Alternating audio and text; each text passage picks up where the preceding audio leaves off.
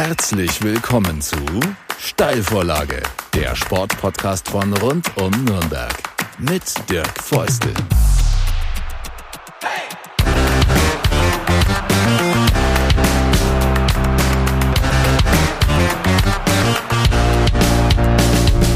Einen wunderschönen Samstag.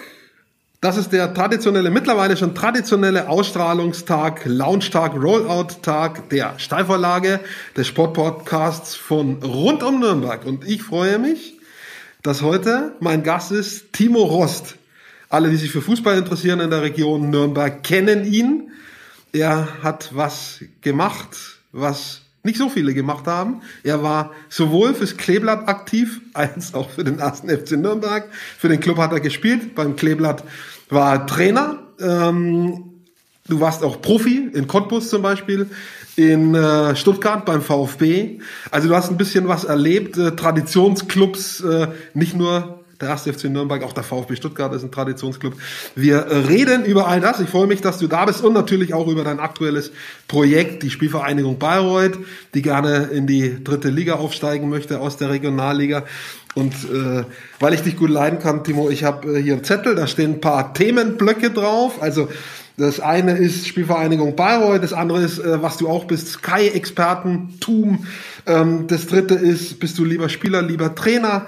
Ein anderer Punkt wäre, ähm, wie ist Timo Ross drauf? Wie ist er so gestrickt? Ist er ehrgeizig? Ist er weich? Ist er hart? Ähm, weil ich dich gut leiden kann, darfst du dir eins aussuchen, mit dem du anfangen möchtest. Ja, erstmal ähm, Hallo zusammen. Danke, Dirk, für die Einladung. Hab mich sehr gefreut, ähm, hier sein zu dürfen. Und ja, es sind natürlich spannende Themen, die du da auf deinem Zettel hast. Ähm, und ja, mit was, mit was fangen wir an? Also ähm, da würde ich sagen, vielleicht mit der Spielvereinigung Bayreuth. Fangen wir direkt damit an. Du bist seit, korrigier mich, drei Jahren um die drei Jahre dort Trainer. Du hast aus äh, einem äh, abstiegsbedrohten Team erstmal ein stabiles Team gemacht, das äh, in der Liga erstmal nichts mehr mit dem Abstieg zu tun hatte und dann relativ schnell ein Spitzenteam auch. Also du hast dich da schon äh, sozusagen in der Tabelle emporgearbeitet. So, und äh, jetzt wurde dann pünktlich zum 100-jährigen Jubiläum der Altstadt als Ziel ausgegeben, dritte Liga. Aber sozusagen irgendwie mit der Betonung, das muss jetzt nicht sofort sein, sondern kann als Projekt verstanden wissen.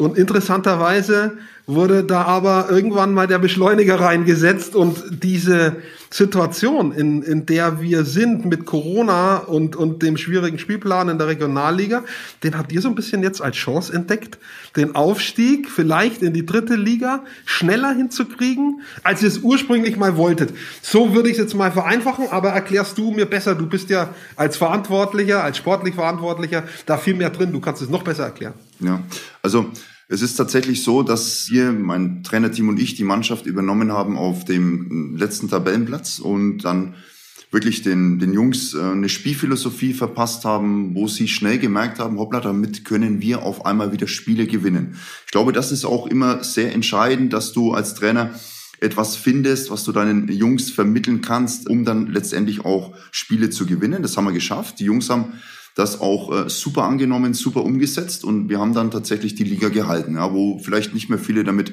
gerechnet hätten. Und im zweiten Jahr war es dann so, dass wir tatsächlich in der sportlichen Entwicklung den nächsten Schritt vollzogen haben. Heißt, wir haben jetzt wirklich die Möglichkeit auch tatsächlich um den Aufstieg mitspielen zu können, wohl wissen, wo wir herkommen. Das ist auch immer entscheidend. Also wir sind jetzt auch kein Verein, der sagt, ja, wir müssen jetzt mit der Brechstange unbedingt in die dritte Liga. Das auf keinen Fall weil wir auch schnell gemerkt haben, dass wir vor allem im jetzt nicht nur den sportlichen Bereich vorantreiben müssen, sondern das ist, ich sehe das immer so wie eine Waage, die im, im, im Gleichklang sein muss, nämlich auch den strukturellen Wert des Vereines auch so herzustellen, dass wir die Infrastruktur und auch die Abläufe im Verein eben so hinbekommen, dass wir, wenn wir diesen Weg gehen können im sportlichen Bereich, ähm, den nächsten Step, dass wir dann auch dritte Liga ähm, spielen können. Und da muss ich ganz klar sagen, haben wir im Verein mit dem Wolfgang Gruber auch, auch jetzt mit dem, mit dem Marcel Roschkoni, auch mit Tomislav Piplica und, und, und, gute Jungs dazu gewonnen, wo wir dieses Gesamtpaket Spielvereinigung, ja, wirklich Drittliga-tauglich machen wollen.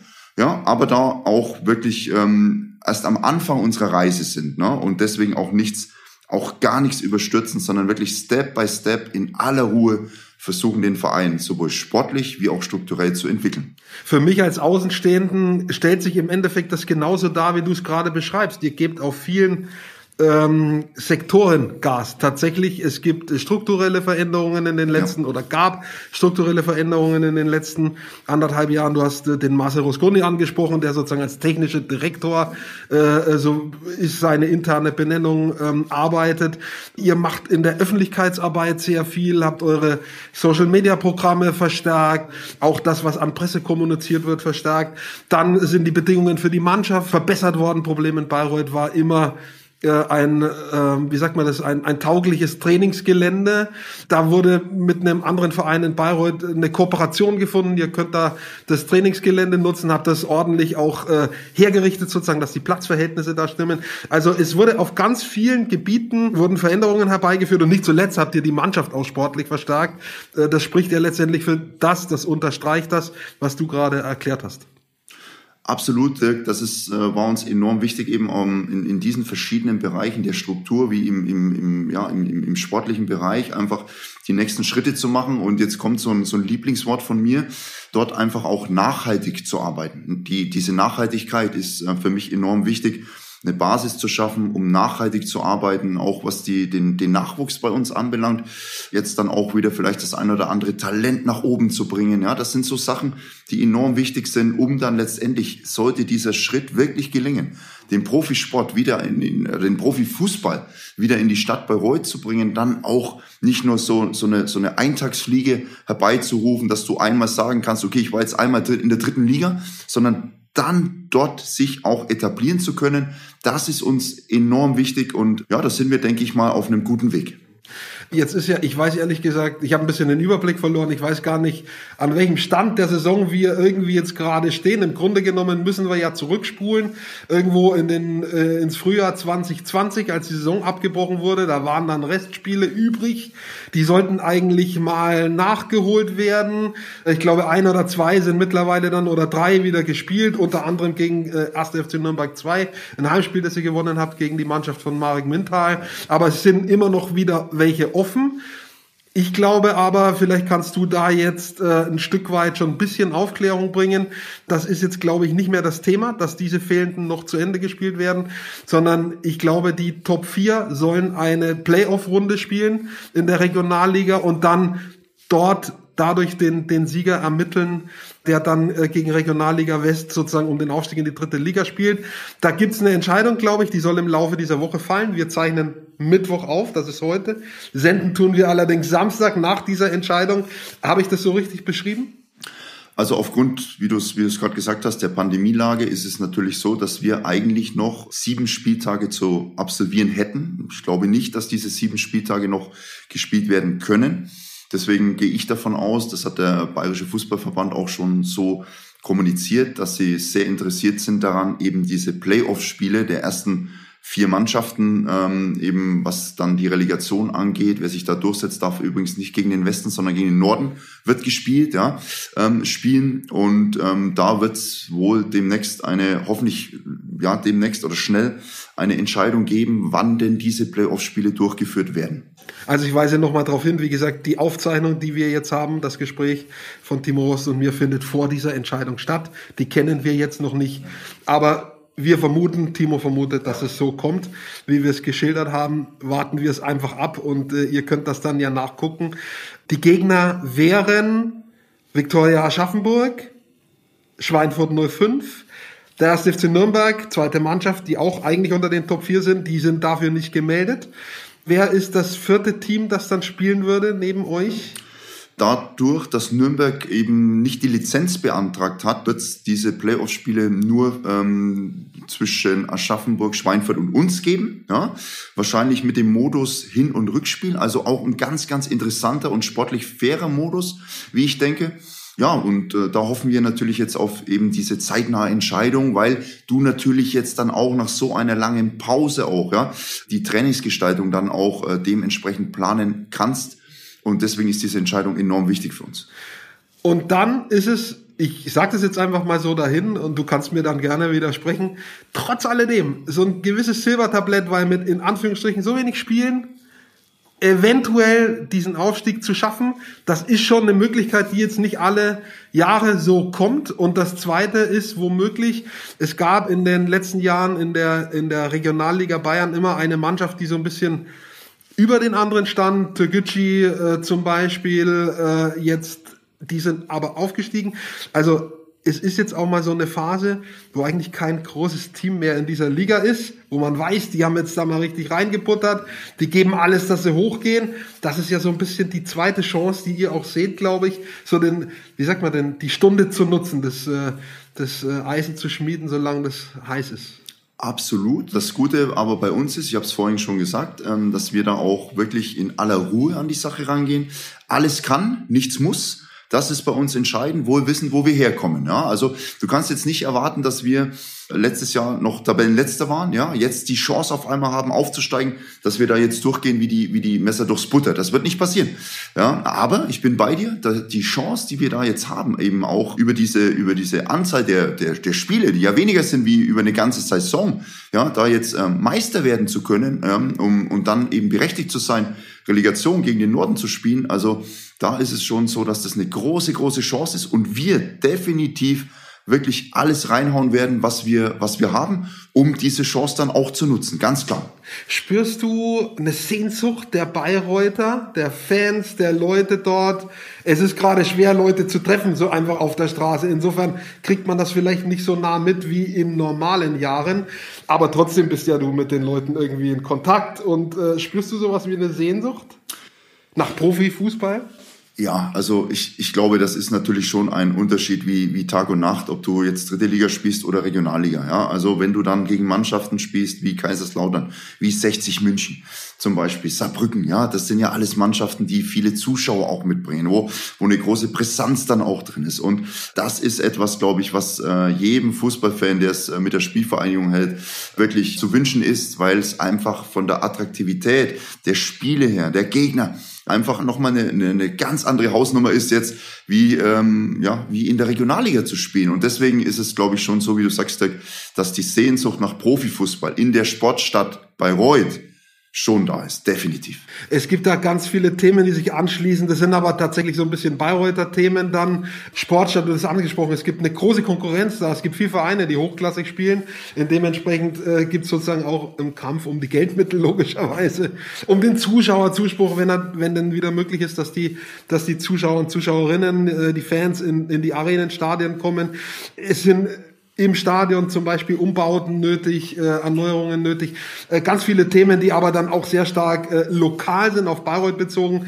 Da möchte ich jetzt nicht so genau äh, drauf eingehen. Eine Frage aber doch noch, wenn man so ein Projekt vorhat äh, oder angeht, ein paar Mittel braucht man doch. Äh, was hat sich da bei euch jetzt so ein bisschen auch äh, konträr zur Corona-Krise? Ihr, gebt jetzt gerade Gas, das ist ja spannend, ja, wo ganz viele irgendwie alles zusammenhalten. Seid ihr eigentlich gerade am Investieren, wenn man so möchte? Wer, wer sind da die Unterstützer? Äh, wer sind da die Kräfte dahinter, die das auch irgendwie ja tragen, dieses ganze System? Also wir haben das tatsächlich in Bayreuth so aufgeteilt, dass ich ähm, für, den, für, die, für, die, für den Sport, für das Sportliche zuständig bin, dass der Marcel Roschkoni für die Strukturinfrastruktur zuständig ist und dass ähm, der Wolfgang Gruber eben auch für die finanziellen Mittel und Beschaffung der finanziellen Mittel auch ähm, sehr mitverantwortlich ist. Und äh, das ist so ein Dreigestirn in Bayreuth, das sehr gut funktioniert, auch untereinander. Und da muss man wirklich auch den, den Wolfgang Gruber auch mal ein großes Kompliment machen dass er auch wirklich ein Typ ist, der habe ich selten erlebt, ja, äh, wo auch ein Wort noch ein Wort ist, ein Mann ein Wort und es unglaublich viel Spaß macht, da auch mit solchen Menschen zusammenzuarbeiten. Das sind Menschen, die auch in einer Krise vielleicht dann eher eine Chance sehen, eher eine Chance wie ähm, vielleicht was anderes. Das sind Menschen, die anpacken, ja, die ja vielleicht auch mal ein kleines Risiko eingehen, aber dann äh, einen großen Nutzen daraus ziehen im positiven Sinne. Und ich arbeite sehr, sehr gerne mit Menschen zusammen, ja, die was entwickeln wollen, die jetzt nicht immer hinterfragen und was und, und ängstlich agieren, sondern die auch, wie jetzt auch in dieser wirklich ganz, ganz schweren Krise, versuchen nachhaltig was zu entwickeln. Deswegen macht es enorm Spaß bei uns. Und ähm, eine Sache ist mir auch noch wichtig. Da, klar haben wir in Bayreuth Basketball, wir haben Eishockey, wir haben Handball und, und, und. Ja. Aber ich bin wirklich der Meinung, man sollte mal von diesem Konkurrenzdenken weggehen. Ja, und vielleicht mal auch irgendwo versuchen, diese Vereine wieder zusammenzuführen. Ja, auch vielleicht nicht immer mit Neid auf andere zu gucken, die gute Arbeit leisten. Ja, im Gegenteil, ich, ich freue mich, wenn Basketball gewinnt. Ich freue mich, wenn Eishockey gewinnt. Die Spieler untereinander kennen sich. Ja, die gehen auch zusammen essen, Basketball mit Fußball. Und ich glaube, da, da, da sollte ein Umdenken in Bayreuth stattfinden und, ähm, das wäre eine Sache, wo ich glaube, da ist noch, da liegt noch ganz, ganz viel Potenzial in den verschiedenen Vereinen, um da vielleicht auch kooperativ wieder den nächsten Schritt zu machen. Finde ich auch eine spannende Idee, eben mal es zu versuchen, miteinander statt gegeneinander. Oh, äh, wäre ein Unterschied zu den Jahrzehnten zuvor, wo man oft äh, ausschließlich in Konkurrenz zueinander gearbeitet hat. Sollte nachverfolgt werden, finde ich auch, bin ich dafür, äh, setzt vielleicht eher positive Energien frei. Ich wünsche euch auf jeden Fall bei diesem Vorhaben Glück, äh, wenn die denn so kommt, diese Playoff-Runde, euch da durchzuspielen. Dankeschön. Und dann gegen den, gegen den Norden, ja. äh, haben wir richtig korrigiert, äh, euch da vielleicht auch noch durchzusetzen. Also spannendes Projekt, dabei viel Glück. Bring mich zum zweiten Themenblock. Trainer Timo Rost, Spieler Timo Rost. Ganz kurz gefragt, was machst du lieber? Also du als Spieler warst du, glaube ich, länger unterm Strich wie jetzt als Trainer, aber trotzdem bist du ja schon lang genug jetzt, um da äh, zu sagen, äh, das eine mochte ich oder mag ich ein bisschen mehr als das andere. Erstmal Spieler sein und Trainer sein komplett andere Welt. Komplett andere Welt, zwei Paar Stiefel. Früher bist du ähm, zum Training gefahren unter der Woche, hast trainiert, bist nach Hause gefahren. Samstag war Bundesliga, 15.30 hast gespielt. Wenn du ge gewonnen hast, warst mit deinen Jungs noch feiern. Ja, und ähm, hast dir eigentlich nie so richtig einen Kopf gemacht über Inhalt über Inhalte, was die Trainingsphilosophie anbelangt oder über über Inhalte, wie du jetzt äh, ja den Gegner besiegen kannst als äh, ja vom taktischen her. Klar warst du immer involviert, aber so diesen diesen richtigen Kopf, dich hinzusetzen und zu sagen, ja, wie verschieben wir, wie greifen wir an, welche Räume bespielen wir, das war eigentlich immer Trainersache. Das hat der Trainer vorgegeben, ja, und wir als Spieler haben es dann natürlich versucht umzusetzen auf dem Platz. Das heißt, ich habe ziemlich früh erkannt, dass äh, dieses Trainer sein und Spieler sein einfach zwei Paar Stiefel sind. Jetzt als Trainer, ja, ist es so, dass du eigentlich für alles mitverantwortlich bist. Ja? Ähm, bei den Vereinen, bei denen ich jetzt auch tätig war, äh, sei es äh, mit Amberg, sei es bei Fürth 2, jetzt vor allem auch in Bayreuth, bist du natürlich viel mit involviert, auch was Strukturentwicklung anbelangt, was Kaderplanung anbelangt, was Trainingsgestaltung anbelangt, Entwicklung der Spielphilosophie, um nochmal ein paar Bausteine anzureisen. Und da muss ich ganz ehrlich sagen, ist es bei mir so, weil du mich gefragt hast, was mir mehr Spaß gemacht hat oder mehr Spaß macht.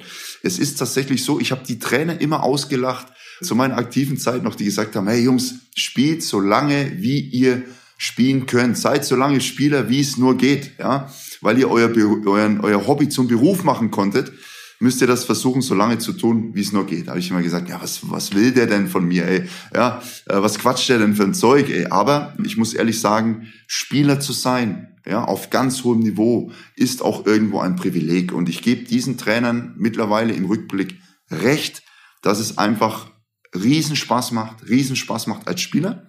Aber, jetzt kommt's, ich persönlich habe auch ganz, ganz großen Spaß daran, Trainer zu sein, mit Menschen zusammenzuarbeiten, mit ihnen zusammen was zu entwickeln. Das macht mir auch enorm Spaß. Und deswegen, Dirk, muss ich ehrlich sagen, könnte ich jetzt für mich gar nicht so entscheiden, was mehr Spaß macht.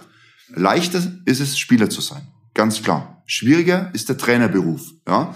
Aber Spaß für mich persönlich, muss ich ganz ehrlich sagen, macht mir, macht mir beides unglaublich viel. Kann ja eben auch sein, dass es gleichberechtigt ist am Ende dass, und es sich vielleicht ja. auch gar nicht so vergleichen lässt, Anders. weil andere Tätigkeiten sind. Andere Tätigkeit, trotzdem Hobby zum Beruf machen, überragend, ja. Aber wie du sagst, anders. Aber enorm viel Spaß auf beiden Seiten. War für dich denn irgendwie klar in deinen Endzügen als Spieler, äh, ja, diese Trainersache reizt mich? Oder bist du da ein bisschen reingepurzelt? Ich habe tatsächlich früh gemerkt, ja, war ja jetzt bei, bei, bei vielen Stationen, wo ich zu meiner aktiven Zeit war, auch immer Kapitän, ja, hatte da auch immer engen Kontakt zum Trainerteam, auch dann zu, zu unseren Spielern, Mannschaftsrat, wie auch immer, wurde auch immer ja so ein bisschen mit involviert, wie wir denn spielen wollen, wie unsere Ausrichtung ist. Und ich habe dann tatsächlich am Schluss zum Ende hin meiner Karriere auch schon gemerkt, ja, das ist etwas, was mir schon Spaß macht, was zu entwickeln, ja, was zu äh, mit, mit, mit Menschen zusammenzuarbeiten, ja. Und da habe ich für mich gemerkt, ja, das ist, sind zwei Paar Stiefel, Spieler und Trainer. Und ich möchte aber in diesem Geschäft als Trainer weiterarbeiten. Und jetzt kommt's, habe für mich aber dann schnell gemerkt, okay, dieser Trainerberuf, den möchte ich von der Pike auf lernen. Ich habe die Möglichkeit gehabt, bei RB auch am Schluss äh, als Co-Trainer zu arbeiten ja, oder eine Jugendmannschaft zu übernehmen. Ja. Hätte nach Cottbus zurückgekonnt und dort auch als Co-Trainer arbeiten können. Und für mich war aber klar, ich möchte diesen Trainerberuf von der Pike auf lernen. Und bin dann nach Hause, nach Nürnberg, wieder zurück in mein Elternhaus mit meiner Familie gezogen und habe dann von, von dort aus meine ganzen Trainerscheine auch gemacht. Ja, bis zum Fußballlehrer am Schluss und habe mir dann gedacht, okay, ich will dann auch eine Mannschaft übernehmen, die vielleicht erstmal im Amateurbereich ist, um gewisse Abläufe, um mich auszuprobieren, Abläufe zu testen, was mitzuentwickeln.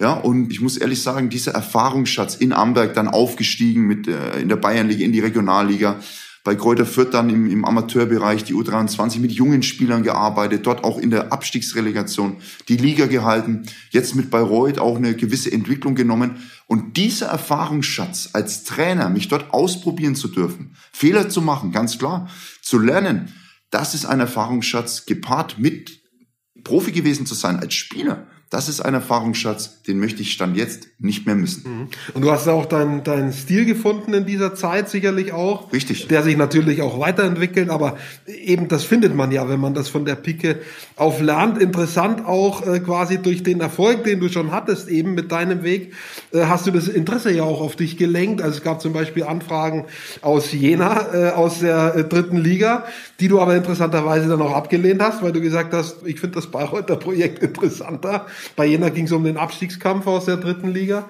Ähm, also das weckt ja wie immer, wie man so schön sagt, wenn man was gut macht, weckt ja auch Begehrlichkeiten. Man wird interessant für andere Clubs.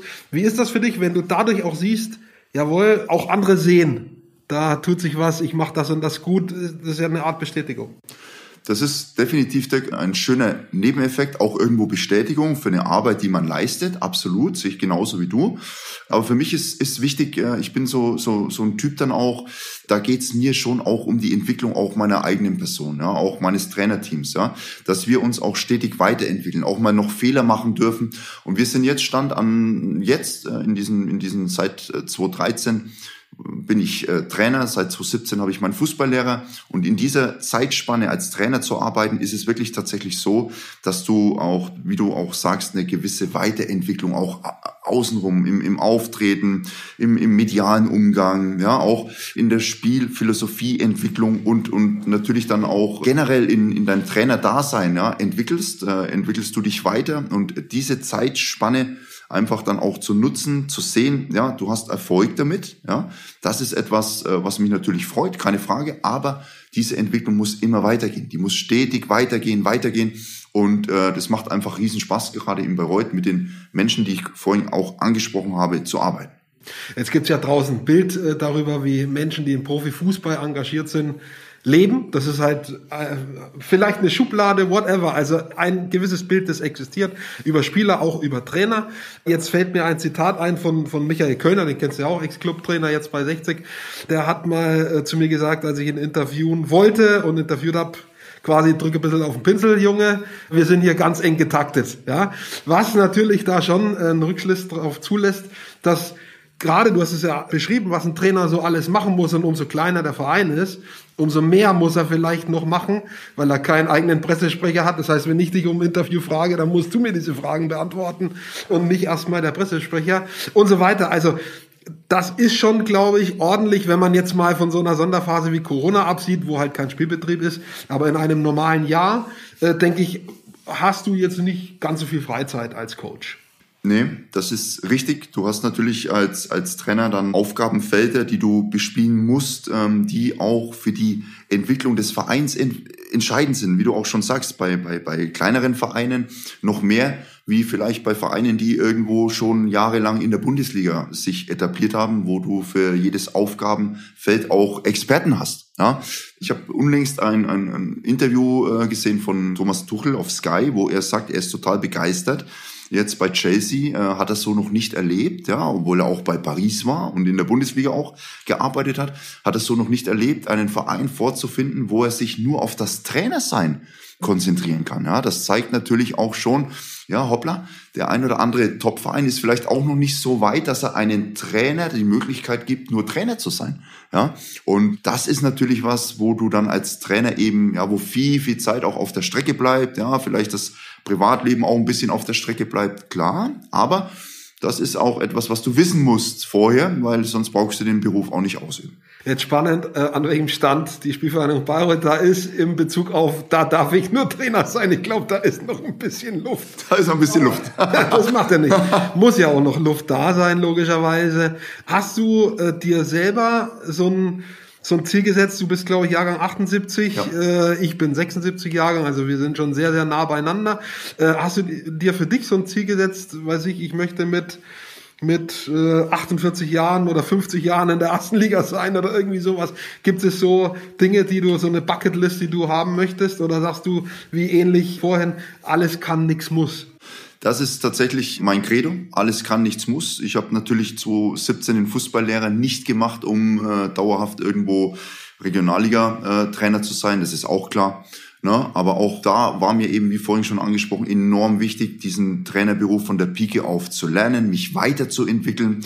Und von daher habe ich große, große Lust drauf, ähm, ja, da natürlich dann irgendwann auch mal höherklassig zu arbeiten, weil ich einfach auch äh, sehe, dass das kein Hexenwerk ist, oben dann zu arbeiten in den ersten zwei Ligen, weil du ja dann auch, was die, die Spielerqualität anbelangt, ja, da nochmal Spieler dazu bekommst, die vielleicht deine Spielphilosophie noch, noch besser, noch äh, intensiver umsetzen können. Also von daher, alles kann, nichts muss, aber natürlich ist es schon so, dass, äh, ja, dass man Fußballlehrer jetzt nicht macht, um Regionalliga-Trainer zu sein. Also ein gewisser Ehrgeiz kann ich durchhören. Ja. Äh, war auch als Spieler da. Das ist äh, der nächste Themenblock, auf dem man sieht, es geht eins ins andere über. Äh, ich sage jetzt mal, äh, du bist äh, quasi ein Traditionsclub-Spieler gewesen. Stuttgart, haben wir gesagt, ASFC Nürnberg, definitiv zwei Traditionsclubs. Und Energie Cottbus, auch ein Traditionsclub. Äh, wir alle erinnern uns an Ede Geier. Und der Club hat ja sozusagen in zwei Systemen gespielt, in der DDR, in der früheren DDR, dann sozusagen äh, nach der Wiedervereinigung im wiedervereinigten Deutschland. Und ich würde das definitiv als Traditionsclub dort in der Lausitz bezeichnen. Das ist was, äh, äh, was den Menschen da unfassbar am Herz hängt, auch äh, wo die genauso mitgehen wie hier in Nürnberg äh, mit Wohl und Wehe und Leiden und sich freuen. Ähm, wo würdest du dieses wo ist dieses Auf und Ab, dieses Leiden, Mitleiden, sich mitfreuen, wo ist es am meisten verankert? Der Club nimmt es immer für sich sehr stark in Anspruch. Er sagt, wir machen alles mit, mit unserem Verein. Zählt es auf Stuttgart und Cottbus so auch, ähnlich wie ich es beschrieben habe? Also grundsätzlich ist ähm, ein Fan, der wirklich Fan ist, ja immer dabei. Der ist ja immer dabei. Der fiebert ja immer mit, sowohl oben, äh, wenn sein Verein oben steht, wie auch, wenn es dann mal runtergehen sollte oder du im, im Tabellenkeller bist. Da ist ein Fan immer dabei. Was ich mir bei Nürnberg wünschen würde, ist dieses Image, dieses Image auch mal wieder wegzubekommen. Ja, äh, einfach mal wieder auch eine gewisse Positivität reinzubekommen in den Verein und auch in der Außendarstellung. Ich kann mich erinnern zu meiner Zeit damals als Juniorennationalspieler, als junger Spieler dann eben auch den Profivertrag bekommen, auch unter, unter Hermann Gerland, unter Felix Magath, ja. Da war dieser Slogan, der Club ist ein Depp, ja, also war bei uns niemals gang und gäbe, kannte ich so nicht, ja. Ähm, auch obwohl wir damals dritte Liga gespielt haben, ja, da da da gab's diesen Slogan noch nicht und ähm, da waren die Fans waren auch, äh, die waren immer da, ja, da kann mich kann mich erinnern, da war eine Positivität auch im Verein. Wir sind dann aufgestiegen in die zweite Liga, sind aufgestiegen dann auch in die erste Liga und da war auch immer dieser Zusammenhalt, diese Positivität im Verein, ja, war immer zu spüren. Auch wenn mal vielleicht mal Phasen drin waren, wo es nicht so gut lief. Klar, äh, haben dann die Spieler auch mal oder wurden die Spieler auch mal beschimpft, überhaupt kein Thema, aber immer auf einem gewissen Niveau. Und der Verein war schon immer in einem positiven Licht dargestellt, ja. Und das würde ich mir für Nürnberg definitiv wieder wünschen. Dieses, diese weg von diesen, der Club ist ein Depp, ja. Einfach wieder in die, in die Erfolgsspur zu kommen, einfach auch wieder Intensität reinzubringen und Positivität, ja. Weil ich glaube, das gibt der Verein her. Lässt sich trotzdem mit den beiden genannten jetzt, bei denen du warst, vergleichen in bestimmter Hinsicht, äh, auch was hin und wieder das Thema Euphorie betrifft, weil man hat ja schon den Eindruck, weil sich in Stuttgart bei einem Aufstieg, auch hier in Nürnberg, äh, Cottbus, wenn die in die erste Liga hoch sind, dass äh, da ist ja die Euphorie mit Händen zu greifen und umgekehrt, wenn es nicht so gut läuft, hat man den Eindruck, das ganze System kann explodieren. Ja, das gilt im Übrigen auch meiner Meinung nach für Stuttgart relativ stark. Ja, sind es Dinge, die du, wo man diese Vereine miteinander vergleichen vergleichen kann? Also ich gebe mal ein Beispiel. Ähm, ich war äh, neun Jahre bei Energie Cottbus. Heißt, dieser Verein, diese Fans haben mich gecasht, muss ich ehrlich sagen, äh, mit ihrer Leidenschaft, mit ihrem mitfiebern. Ja, du hast in, in, in Cottbus, in der Lausitz hast du diese, diesen Kohleabbau. Ja, ich vergleiche das mal ein bisschen so mit, mit Schalke, nur in klein. Ja, und die Menschen dort, die leben diesen Fußball, die leben ihn.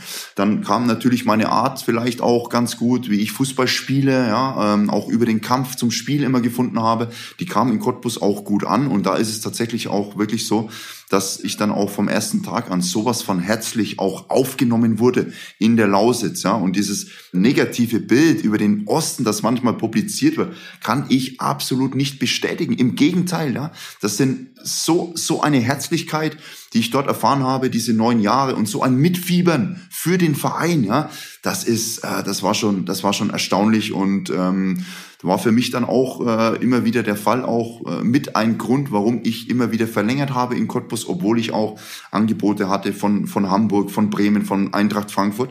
Ja, und das hat mich echt gecasht, muss ich ehrlich sagen. Also da dieses Mitfiebern war war Wahnsinn, aber das ist ja in Nürnberg nicht anders, ja, aber vielleicht ein Stück weit trotzdem noch mal ein bisschen anders, weil in Cottbus du wirklich nur diese Arbeit und Fußball hast.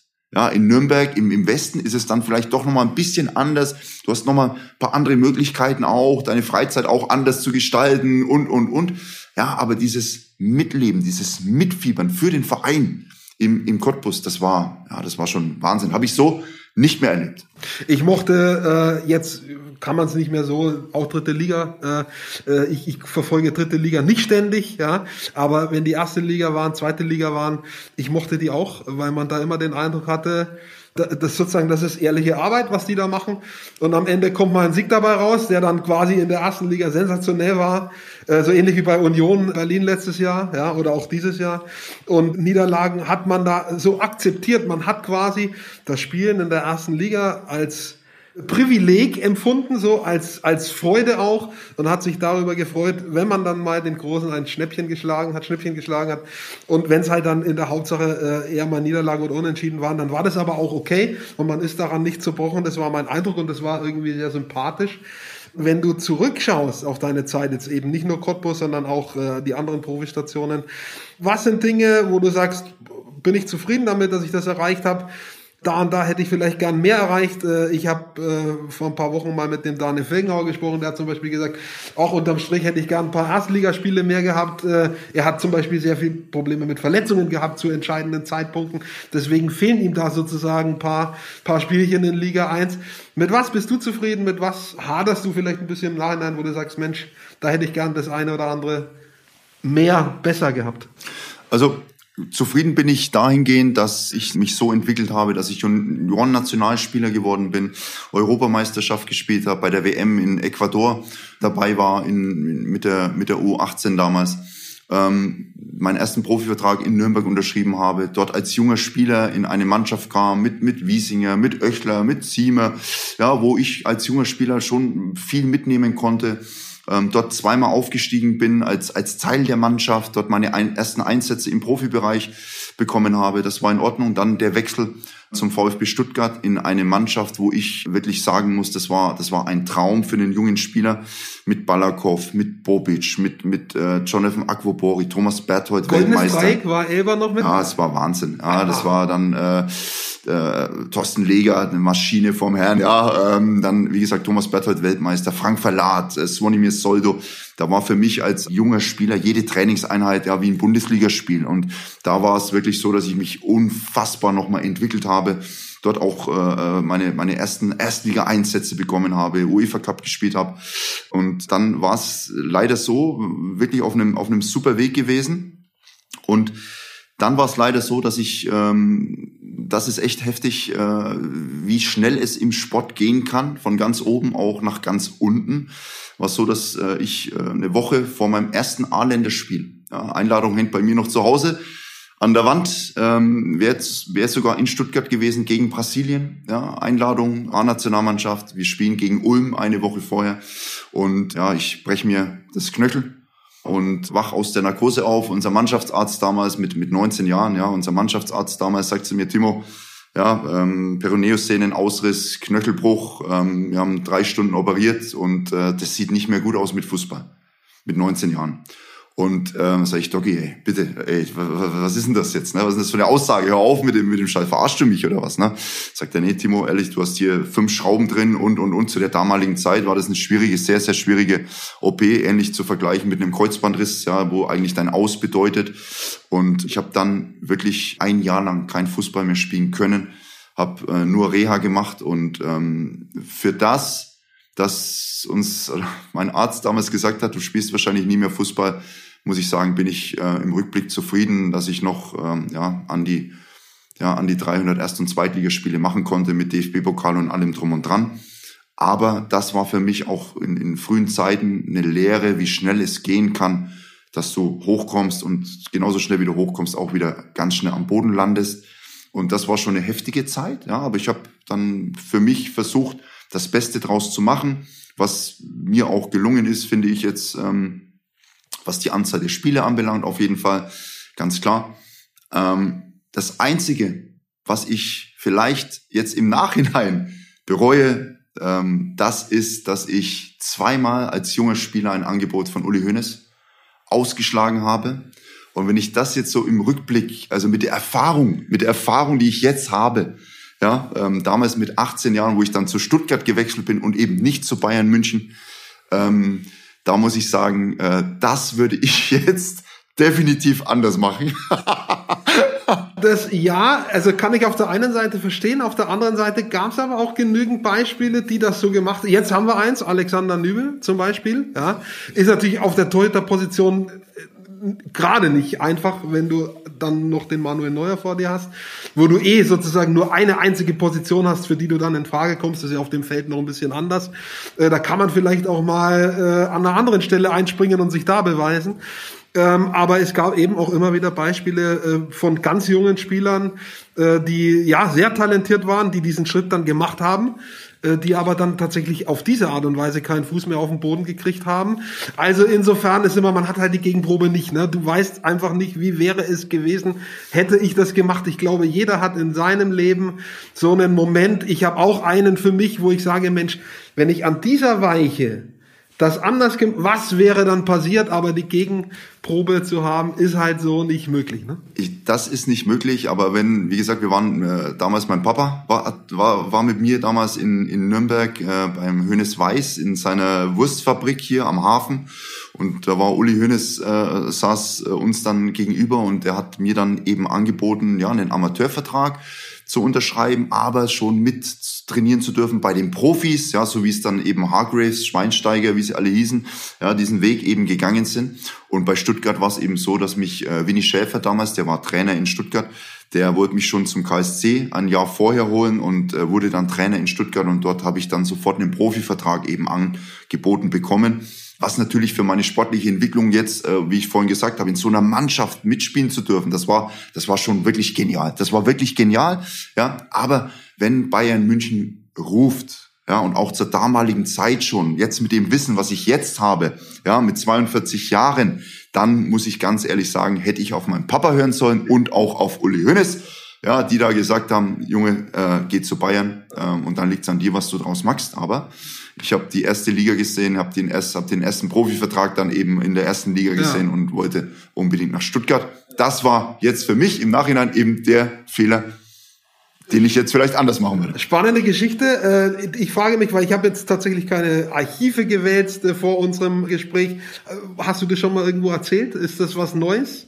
sozusagen, ich höre es tatsächlich zum ersten Mal, aber kennen andere diese, außer dein enges Umfeld natürlich, aber kennt die Öffentlichkeit diese Geschichte schon? Es gibt einen Zeitungsbericht damals, das war 98, in der Bildzeitung stand das, dass eben Bayern München interessiert ist, ja, aber wir haben uns dann eben für Stuttgart entschieden und dann ging die Berichterstattung eben über Stuttgart und nicht mehr über Bayern, weil ähm, ja, wie gesagt, wir uns dann oder ich mich halt ja äh, gegen das Raten meines Papas eigentlich und äh, ja äh, gegen, gegen Bayern entschieden habe, was nochmal jetzt im Nachhinein sage ich, ja, da hätte ich jetzt anders entscheiden sollen oder müssen, glaube ich. Spannende Geschichte, aber wer weiß, vielleicht ergibt sich sozusagen nochmal auf anderem Wege die Möglichkeit, was für diesen Verein zu machen. Man soll nie sagen, äh, das, äh, manchmal sieht man sich zweimal im Leben.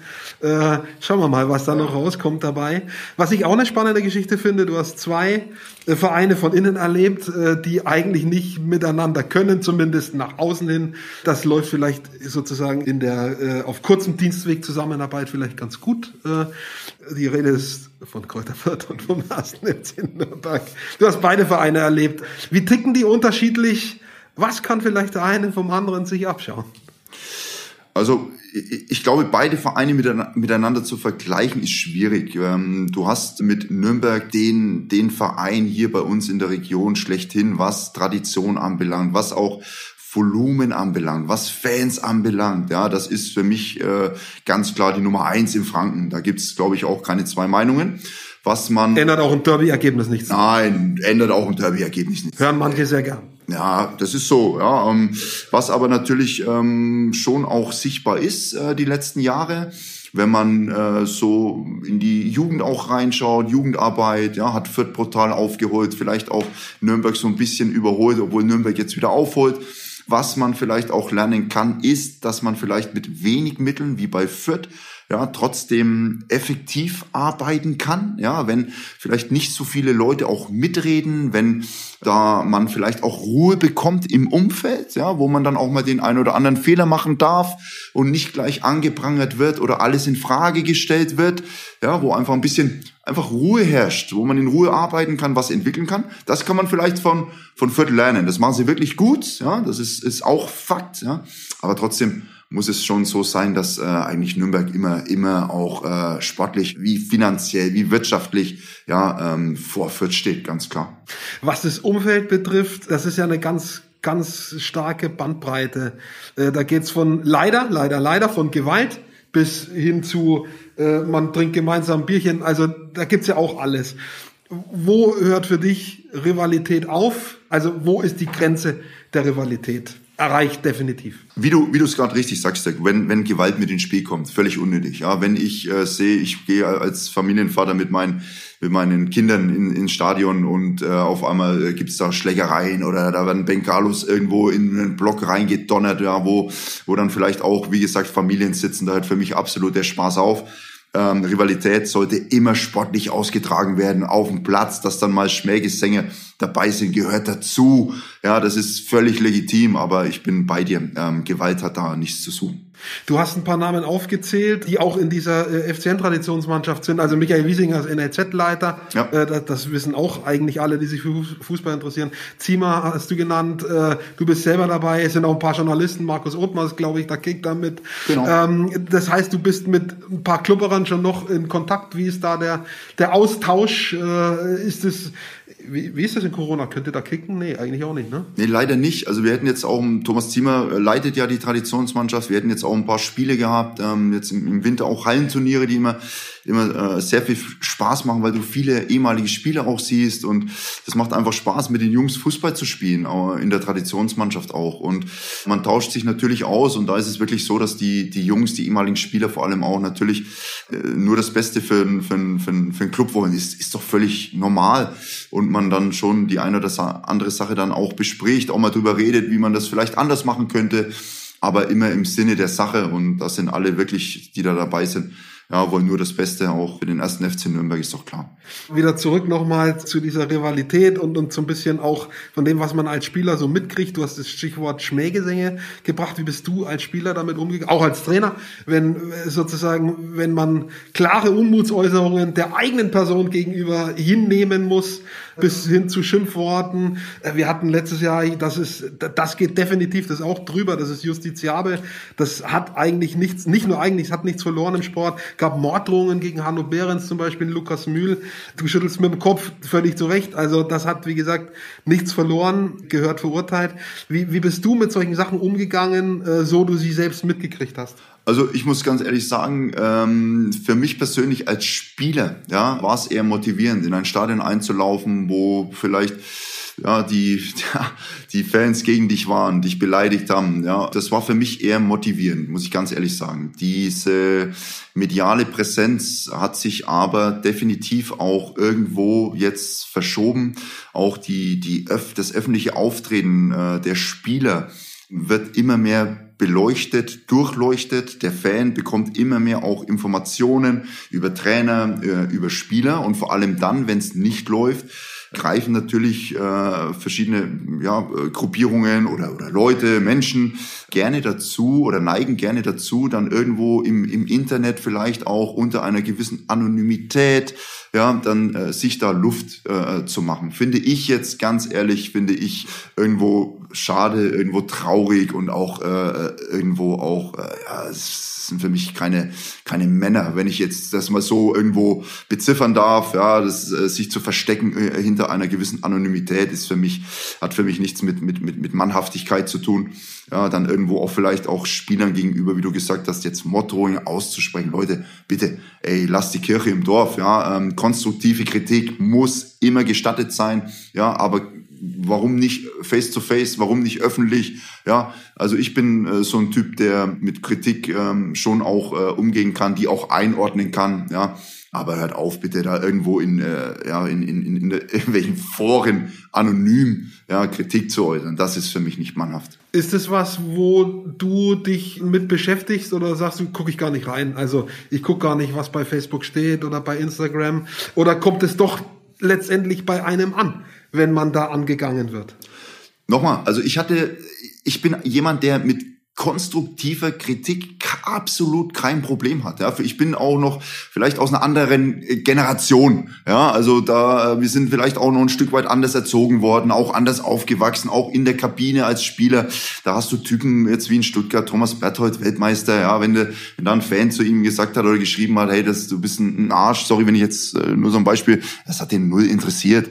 Ja, da siehst du schon, die waren schon irgendwo ein bisschen auch äh, abgewichst. Ja, die, die waren, die haben ein dickes Fell gehabt, die Jungs, und da hast du als junger Spieler viel mitnehmen mitnehmen können. Viel mitnehmen können. Da ging es einfach um die Fokussierung, Wochenende Gas zu geben, versuchen Spiele zu gewinnen, alles reinzuhauen, ähm, was du hast. Und ich glaube, wenn ein Fan, wie zum Beispiel in Cottbus, ein Fan sieht, dass du alles reinhaust, was du hast, wenn es auch mal an dem Tag vielleicht nicht so klappt, aber du wirklich Gras frisst, dann ist ein Fan auch, und, und da ist ein Fan sensibel und auch, ja, ähm, der merkt das, ja. Wenn ein Fan das sieht, ja, dann glaube ich, kannst du auch mal Spiele verlieren. Das war zum Beispiel in Cottbus so. Das ist ja das, was du vorhin angesprochen hast. Wir haben ja auch Spiele verloren, ja. Und äh, das haben dir die Jungs verziehen. Auch die Mädels, die im Stadion waren, haben gesagt, okay, an dem Tag war nicht mehr drin, aber die Jungs haben alles probiert. Und ich glaube, dass du halt, ähm, eben, du hast jetzt Nürnberg mal angesprochen, dass du da schon in, in den letzten Jahren Spiele dabei hattest,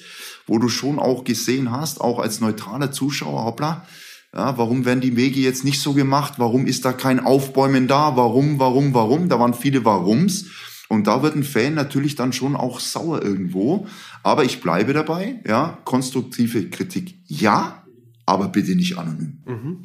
Und bis zu einem gewissen Punkt. Und irgendwo auch den Mut haben, sie jemandem im Zweifelsfall face to face natürlich äh, sagen zu können. Ja. Und äh, ja, also ich finde auch da muss irgendwo halt so sein, äh, dass man den Mut hat, mit eigenem Namen dafür einzustehen, dass jemand auch direkt äh, sagen zu können. So ist es. Und äh, das gibt ja der Sport auch vor Fair Play, also nicht beleidigend, sondern eben äh, konstruktiv, wie du sagst, oder eben halt mit einer angemessenen Wortwahl. Und dann ist es auch, glaube ich, völlig in Ordnung. Und äh, ja, so, so kann man dann miteinander auskommen. Einen Themenblock haben wir noch. Wir, sind, wir haben eigentlich alle durch, bis auf den einen. Du bist auch Sky-Experte und du hast in einer deiner zwei Vorantworten, hast du schon das Stichwort Medien gebracht. Du bist sozusagen auch Teil des Mediensystems da als Experte für die zweite Liga. Da bist du, weiß nicht, alle vier, fünf Wochen mal im Einsatz, so wie es deine Zeit halt erlaubt. Wie findest du diese Arbeit? Das ist ja was ganz anderes. Also letztendlich unter Umständen kritisierst du ja, oder ist es deine Aufgabe auch mal mit dem ein oder anderen markigen Wort Kollegen zu kritisieren? Also ich muss ehrlich sagen, für mich ist es interessant, einfach mal zu sehen auch und ähm, das war wirklich sehr interessant, auch wo ich, wo ich so beim ersten Mal da war bei Sky, ähm, dieses Portfolio mal komplett von der anderen Seite kennenzulernen. Ja, es war auch mal brutal interessant, im Studio zu sehen, was eigentlich an so einer Sendung, zweite Liga zum Beispiel, ja, an so einem Spieltag, was da alles an Manpower auch dahinter steckt, was für Gerätschaften da auch eingesetzt werden, ja, und ähm, was es eigentlich wirklich für einen riesen, riesen Aufwand ist, so eine Sendung auf die Beine zu stellen, ja, und das ist echt interessant gewesen. So habe ich es ja nur als Spieler gekannt oder als Trainer, wenn du vor der Kamera stehst. Und das jetzt mal so als Experte dann irgendwo auch mitzuerleben, wie so eine Sendung aufgebaut wird, das ist schon hochinteressant. Ich persönlich bin aber meilenweit davon entfernt, irgendwo Jungs oder, oder Kollegen zu kritisieren. Ich bin eigentlich einer, der ähm, das äh, schon auch alles irgendwo versucht, auch immer positiv zu sehen. Ja, aber natürlich äh, kommt man hin und wieder nicht darum äh, hinweg, ehrlich seine Meinung ja, und das ist mir zum Beispiel auch immer wichtig, ehrlich seine Meinung kundzutun im Sinne der Sache, ohne irgendjemanden jetzt irgendwo schlecht machen zu wollen. Im Gegenteil, aber ich bin schon auch ein Typ, ähm, dem es wichtig ist, auch ehrlich Sachen auch ansprechen zu können und auch zu dürfen. Und das ist etwas, glaube ich, was in der heutigen medialen Welt ja irgendwo zu kurz kommt. Ja, diese diese Typen auch, wo du sagst, würde ja, wir wünschen uns auch immer Spielertypen auch, die ihre Meinung sagen. Und wenn sie dir ihre Meinung mal sagen, dann äh, werden sie sofort verteufelt. Ja, und das ist etwas, wo ich sage, das ist eine Richtung, ähm, die ich so nicht gut heiße und deswegen bin ich schon ein Typ, der viele Sachen positiv sieht, aber wenn er dann mal was Negatives ansprechen muss, bin ich einer, der es dann auch mal anspricht im Sinne der Sache, ohne jemanden irgendwo schlecht reden zu wollen. Einer der Nationalspieler Großes, der hat jetzt auch letzte Woche das kritisiert oder hat gesagt, er kann schon verstehen, warum, er findet es nicht gut, er kann aber verstehen, warum viele Spieler sozusagen so geradlinige, unkantige Interviews geben, weil es ja letztendlich von ihnen auch so verlangt wird. Und wenn sie es denn mal nicht machen, dann werden sie sozusagen zerstört, äh, auch medial. Ja, also das ist tatsächlich auch keine keine ganz einfache Übung, sich da in diesem Dschungel zurechtzufinden. So rum oder so rum äh, hat man oder sieht man jetzt auch an diesem Beispiel Flick, da äh, irgendwie durchzukommen, so dass man sich nicht irgendwo selber ein Eigentor schießt oder oder äh, Rose, Gladbacher Trainer, jetzt Hütter. Das sind ja alles so Beispiele. Klar, das sind Konfliktsituationen, aber da irgendwie durchzukommen, äh, ist nicht ganz leicht in diesem Mediensystem. Ähm, wie findest du dich da zurecht? Du hast gerade die attraktiven Seiten auch angesprochen aus meinem Beruf, ja. Äh, aber generell findest du Dinge daran auch problematisch? Ich finde ähm, Folgendes problematisch, wie ich, es vorhin schon angesprochen habe, dass ähm, manchmal auch eine gewisse Richtung äh, der Medien äh, an Spieler vorgegeben wird. Ja, das heißt, ein Spieler, es gibt in jedem Profibereich Pressesprecher, du darfst als Spieler ja fast gar nichts mehr, äh, wie nennt man das, äh, gar nichts mehr sagen, was vielleicht gegen den Strom ja, ähm, eine Aussagen gegen den Strom irgendwo äh, raushauen, weil du dann sofort in eine Ecke gestellt wirst, oh, wie kann der Spieler denn das jetzt sagen? Ja, ähm, das, das, das gibt's doch nicht. Hat der was gegen mich? Hat der was gegen uns? Ist äh, was, was, was ist hier los? Und ich glaube, ähm, diese, diese Eintönigkeit, ja, ähm, das ist etwas, ähm, wo ich wirklich schade finde, weil äh, Emotionen wie auch eine gewisse Ehrlichkeit, glaube ich, ähm, bereichern doch unser unser Fußballgeschäft, ja. Und auch ihr äh, von den Medien, ihr habt doch, wenn einer mal einen Spruch raushaut, ist doch für euch dann auch etwas, äh, wo ihr einen Aufhänger habt, wo dann, aber dieser Aufhänger wird dann leider zu oft von medialer Sicht zu oft dafür verwendet, um ihn, den Spieler, der oder der Trainer, der das gesagt hat, dann in eine negative Ecke zu drängen und dann wird draufgehauen und draufgehauen und nochmal draufgehauen. Und da gebe ich Großens recht, wenn er sagt, ja, warum soll sich ein Spieler oder ein Trainer das antun? Und da müsste man wirklich mal überdenken und auch mal vielleicht mit dieser Heuchelei aufhören, zu sagen, wir wollen solche Spieler, wir wollen solche Typen. Und wenn du sie dann, weil das sind ja auch die Typen, die dann auf dem Platz vielleicht auch den Unterschied machen, ja, ähm, und da vielleicht mal mit dieser Heuchelei aufhören, von diesen Typen zu sprechen, sie aber dann nicht diese Typen sein zu lassen. Unterschreibe ich, gebe ich dir völlig recht. Ähm, das ist ein Stück weit auch sozusagen Medienkritik, die ich zum Beispiel akzeptieren würde, äh, weil man kann nicht auf der einen Seite eben den markigen O-Ton verlangen und wenn man ihn dann hat, demjenigen, der ihn gegeben hat, um die Ohren hauen, das ist, wie du sagst, das ist tatsächlich eine gewisse Heuchelei, finde ich nicht gut. Ich, für mich lächzt ein bisschen, hast du ja auch in Erinnerung, wir sind selbes Alter. Und du hast gespielt in dieser Zeit äh, an, an solche O-Töne wie Matthäus in Karlsruhe nach äh, Schiedsrichterfehlerentscheidungen. Äh, Effenberg ist natürlich immer äh, ein Thema gewesen früher als, als Spieler mit äh, Freunden der Sonne, ganz genau. Also es, es gab, gab schon äh, ja kuriose Aussagen auch und, und so ein bisschen, ja, lächt sich danach, aber eben auch so, dass man sie dann nicht ausschlachtet und, und irgendwie, ja, äh, den sozusagen als Fehlverhalten um die Ohren haut, sondern es ist ja irgendwo auch ein Stück weit dann noch Emotionen, gerade bei diesem Matthäus-Beispiel, der war voll unter Adrenalin, hat da irgendwie, ich glaube, es ging um eine Schiedsrichter, um eine Fehl, also Elfmeterentscheidung war es meiner Meinung nach.